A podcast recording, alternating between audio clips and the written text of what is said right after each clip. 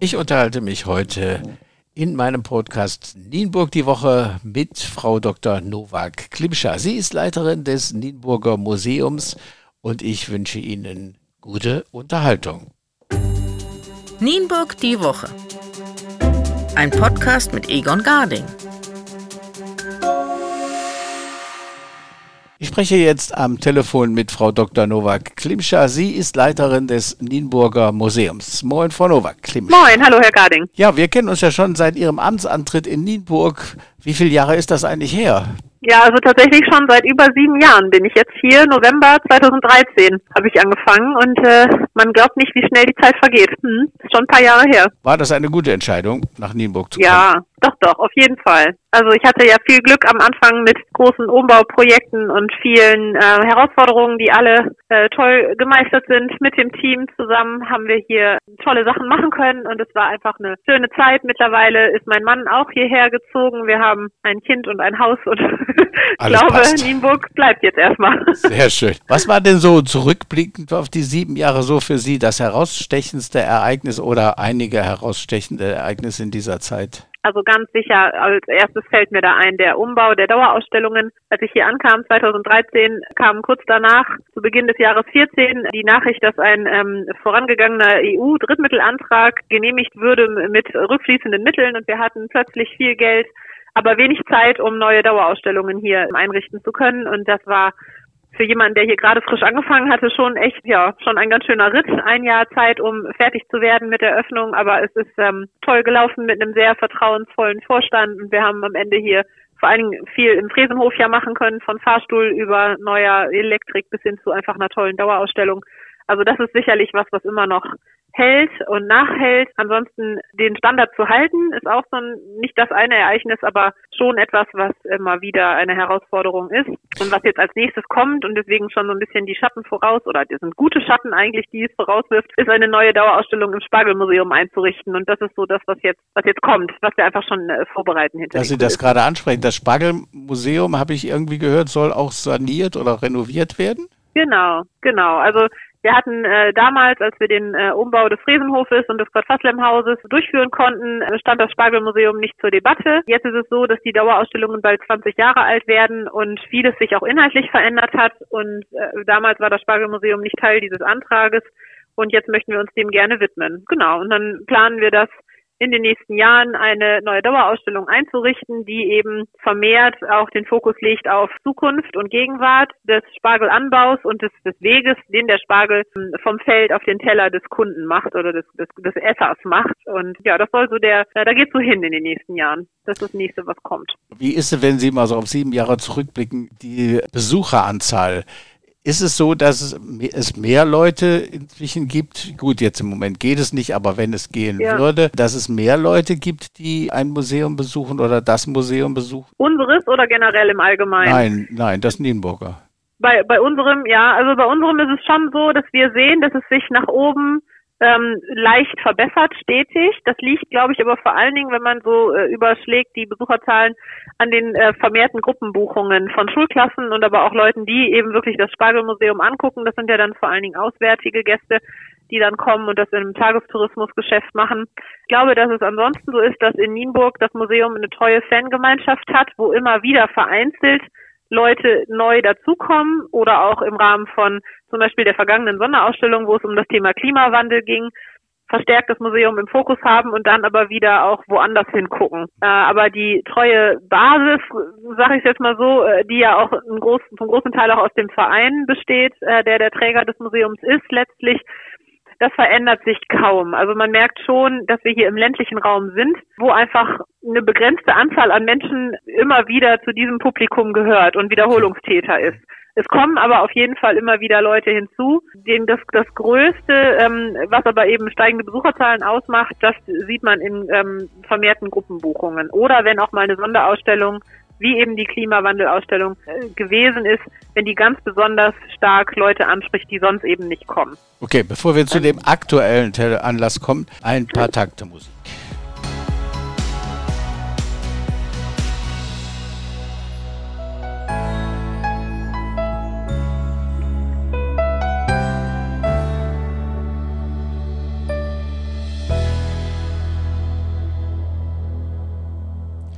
So, wir kommen zum aktuellen Anlass meines Anrufes. Auch das Museum ist durch Corona eingeschränkt und Sie haben mit Ihren Mitarbeitern etwas Großartiges sich einfallen lassen und produzieren lassen. Der Rheinländer würde sagen, was ist das? Aber was ist das, ist jetzt nicht nur eine Frage an Sie, sondern das ist auch das Thema der Ausstellung. Genau. Wir haben eine aktuelle Sonderausstellung. Wir waren ein bisschen auf der Suche nach einem schmissigen Titel und als Untertitel stand schon lange fest, dass es Aktuelles aus der Archäologie in Stadt und Landkreis äh, Nienburg äh, sein soll. Also dass es einfach klar ist, dass es um aktuelle Grabungsfunde geht. Und immer wieder ist dieses Was ist das? die Frage gewesen, die ganz oft von also wirklich allen möglichen äh, Leuten kam, wenn man Objekte äh, gezeigt hat oder in den Vorbesprechungen Objekte gezeigt hat, die in der Ausstellung vorkommen sollten.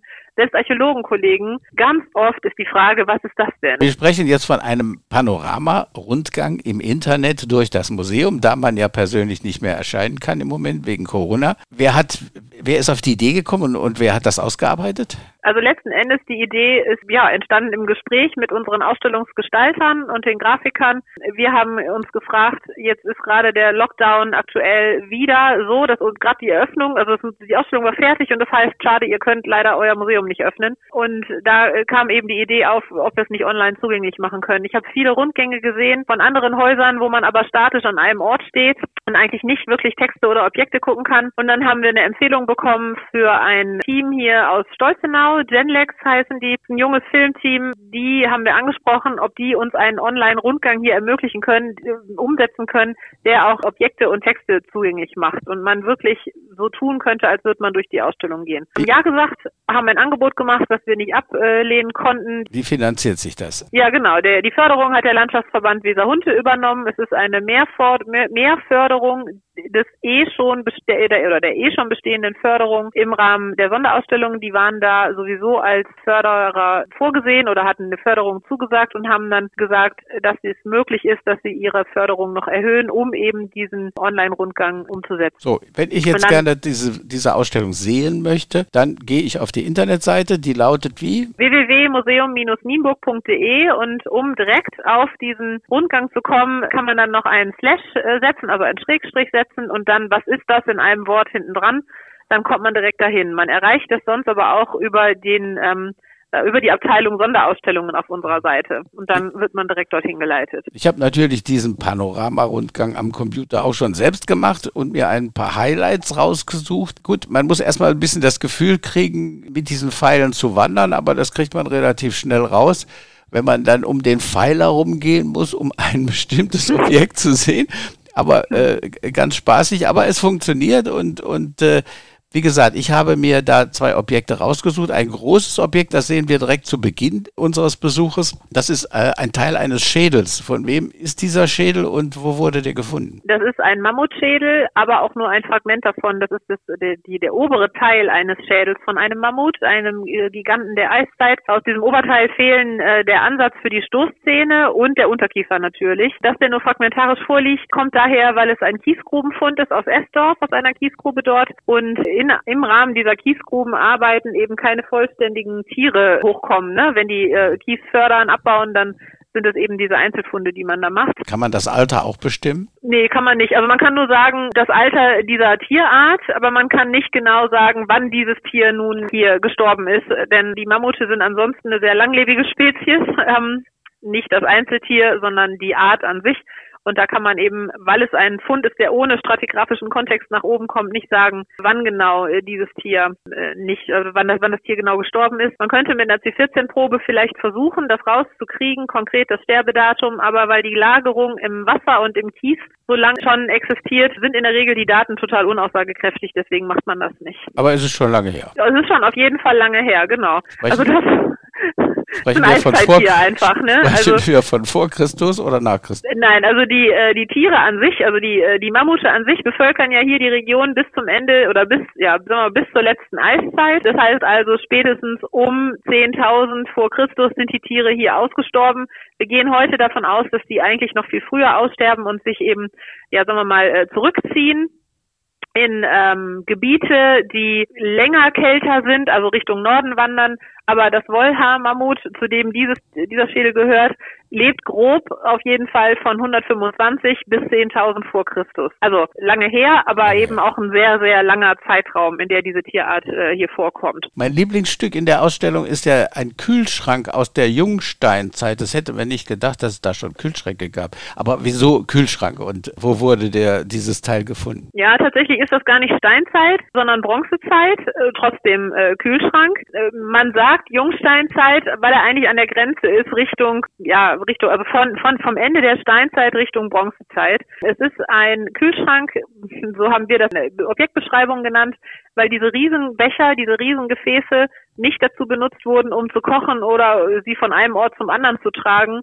äh, sondern vor allen Dingen dazu benutzt wurden, Vorräte einzulagern und weil die so groß und so schwer sind, diese Gefäße, inklusive Inhalt auch noch, wahrscheinlich gar nicht alleine gut stehen konnten, hat man die vermutlich in den Boden eingegraben. Und das ist ja dann automatisch ein, also wird schon durch diesen, durch den kühlen Erdboden wird eine, eine Kühlwirkung, sag ich mal, erreicht. Deswegen für, interpretiert für man die immer als, als Kühlschrank. Bitte? Für Nahrungsmittel, ne? Genau, für Nahrungsmittel, ja, oder also nichts jetzt, was schnell verdirbt, durchaus was, was auch länger aufbewahrt werden kann, wie zum Beispiel Getreidevorräte oder getrocknetes Fleisch, sowas in der Art muss man sich da vorstellen, das eben auch länger da drin verbleiben kann. Hier bei diesem Gefäß ist es ganz spannend. Ähm, diese Gefäße an sich sind eben vom Ende der Steinzeit bis in den Beginn der Bronze äh, in Benutzung, von der Verzierung her.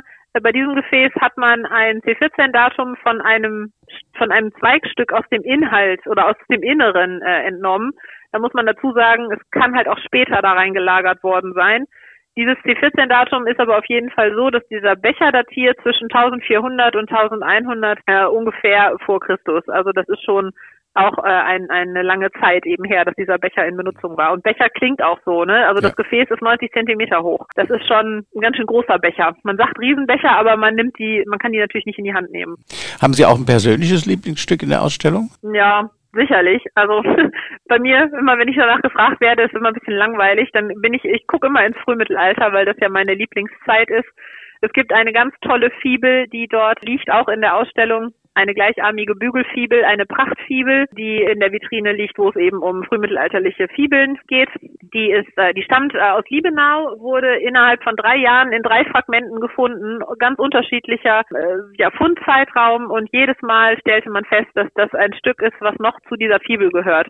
Da ist die Fundgeschichte an sich schon spannend. Zu dieser Fibel muss man dazu sagen, das ist eine sächsische Fibel und die wurde hier von den Leuten getragen, die auf dem Gräberfeld von Liebenau bestattet sind, aber gleichzeitig findet man diese Form auch in Südengland und die sind ein ganz guter Beleg dafür, dass die Sachsen auch wirklich nach Britannien ausgewandert sind. An dem Stück kann man ganz viel anhängen. Aber da sind noch ganz viele andere Stücke, die ich toll finde. Das sprengt jetzt aber den Zeitrahmen. Ganz schön spannend. Ich könnte noch so viele Fragen stellen, aber unsere Zeit ist leider um. Liebe Hörer, gehen Sie auf die Seite museum-nienburg.de slash was ist das in einem Wort und reisen Sie in die Vergangenheit. Frau Nowak-Klimschat, vielen Dank für das Gespräch. Ich hoffe, Dankeschön, dass Sie so. bald Ihre Türen wieder öffnen können und wenn es was Neues gibt, dann melden wir uns. Hören wir uns. Gut. Das ist toll. Ganz vielen Dank. Danke auch. Tschüss. Tschüss.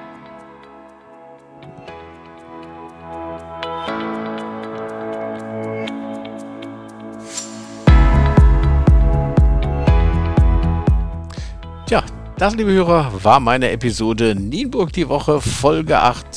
Ich hoffe, es hat euch gefallen, denn empfehlt mich weiter und nicht vergessen, Podcast abonnieren kostenlos unter www.egongarding.com, damit ihr nichts verpasst. Ach ja, habt ihr ein Thema, das ihr gerne einmal besprochen haben wollt und das die breite Öffentlichkeit interessiert? Schreibt mir einfach. Schreibt an info@egongarding.com und ich recherchiere für euch. Für heute sage ich bye bye, bis zum nächsten Mal, euer Egon Garding.